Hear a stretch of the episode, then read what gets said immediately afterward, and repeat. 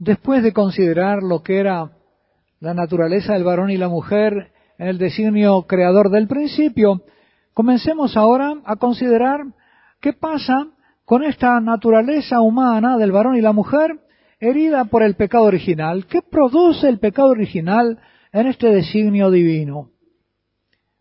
Veremos inmediatamente cómo por el pecado original esta feliz dispensación del principio se corrompe y el varón, el todo, intenta recuperar totalitariamente a su parte y la mujer, la parte, tiende a querer comportarse como si fuera el todo.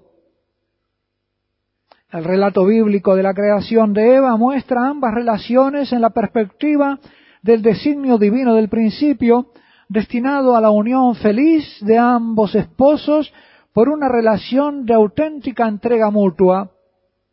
Y luego muestra cómo el pecado original va a alterar las relaciones haciéndolas posesivas en vez de generosas, divisoras en vez de unitivas. El modelo posesivo, característico del hombre viejo, que se reserva a sí mismo sin entregarse y procura apoderarse del otro, dominarlo, manipularlo, usarlo, es considerado por San Pablo como una especie de estafa. Dice Pablo, no os defraudéis el uno al otro. Esto es lo que introduce el pecado original. Una relación, ¿verdad?, de quién estafa a quién. De rapiña mutua. Pero de esto corresponde tratar en otro lugar. De ahí que las relaciones entre varón y mujer podrán vivirse sabiamente si se viven en gracia,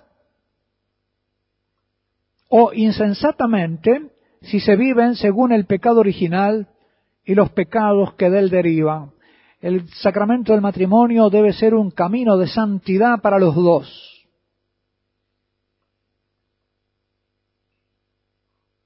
Y al mismo tiempo un camino para santos. El pecado original hirió la naturaleza humana entonces. ¿Cómo? En su relación con Dios principalmente. Y a causa de ello, en todas sus demás relaciones. En sus relaciones consigo mismo, con el otro, con el mundo. A mí me llama la atención cómo Eva, después que adquiere presuntamente lo que le promete Satanás, que es ser como Dios, el conocimiento del bien y del mal, no va a Adán a comunicarle lo que ha adquirido, sino que va y le da de comer. Lo cual se puede interpretar como un gesto de amor, de cariño, porque generalmente alimentamos lo que amamos, o terminamos amando lo que alimentamos, pero también como un gesto de dominación, de convertirlo en una especie de mantenido.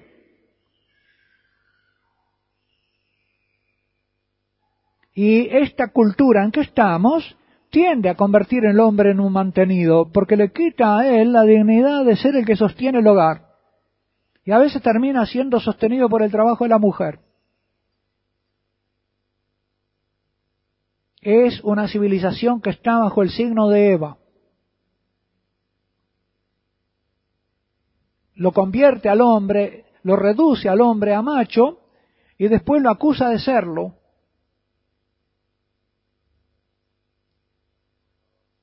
Lo desactiva para sus misiones varoniles y caballerescas y después lo menosprecia, le quita su dignidad.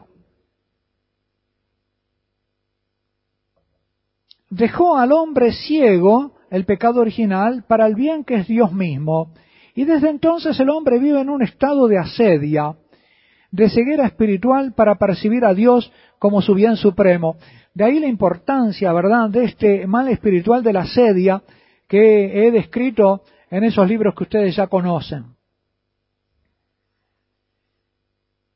Y de esa ceguera de la asedia, de esa tristeza por el bien divino del que se gozan los que aman a Dios, derivan todos los pecados contra Dios, la indiferencia de este mundo, la tibieza, la ingratitud, la rebeldía y hasta el odio.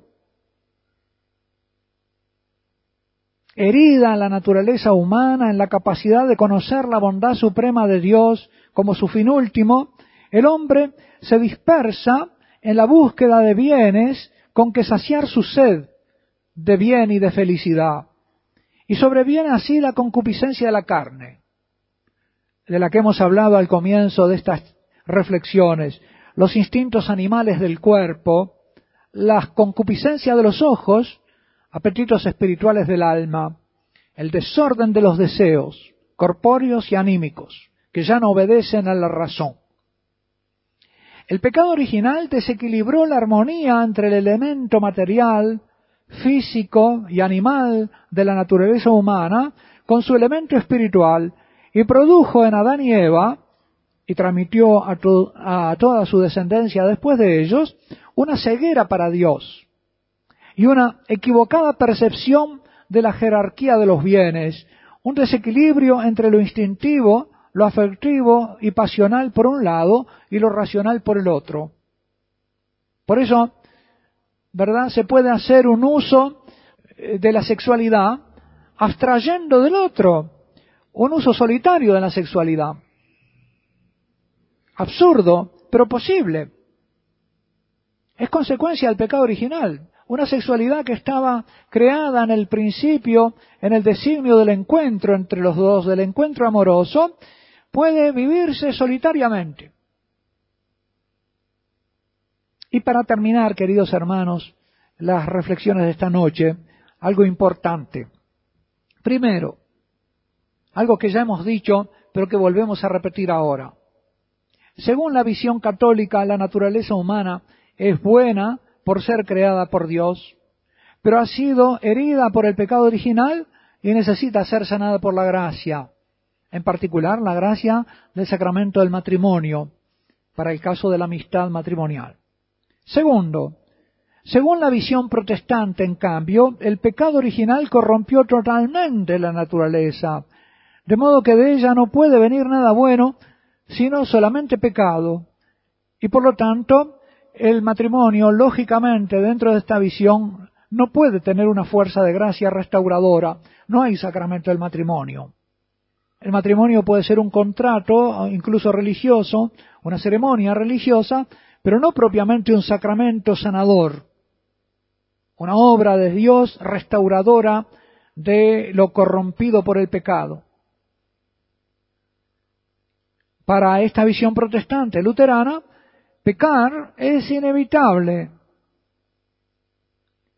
Frente a este pesimismo surge un falso optimismo acerca de la naturaleza. La visión freudiana y del psicologismo, rusoniana también, considera que la naturaleza del hombre es buena y que uno se debe abandonar a la guía de sus impulsos. No te reprimas, realizarte, haz la tuya, al nene no lo corrijas, seguí tus impulsos. Bueno, queridos hermanos, damos gracias al Señor por estas luces acerca del hombre, de su el designio primitivo de la creación, de las consecuencias del pecado. Mañana seguimos con la segunda parte de las consecuencias del pecado original en el varón y la mujer, más reflexiones sobre ese tema, y comenzamos ya con conclusiones y reflexiones sobre cómo educar a los niños para su futuro matrimonio, cómo ir educando desde niños, varones y mujeres, que puedan ser más felices, vivir más de acuerdo al designio primitivo de Dios en su vida matrimonial y cristiana. Si Dios quiere, será hasta mañana que sueñen con los angelitos.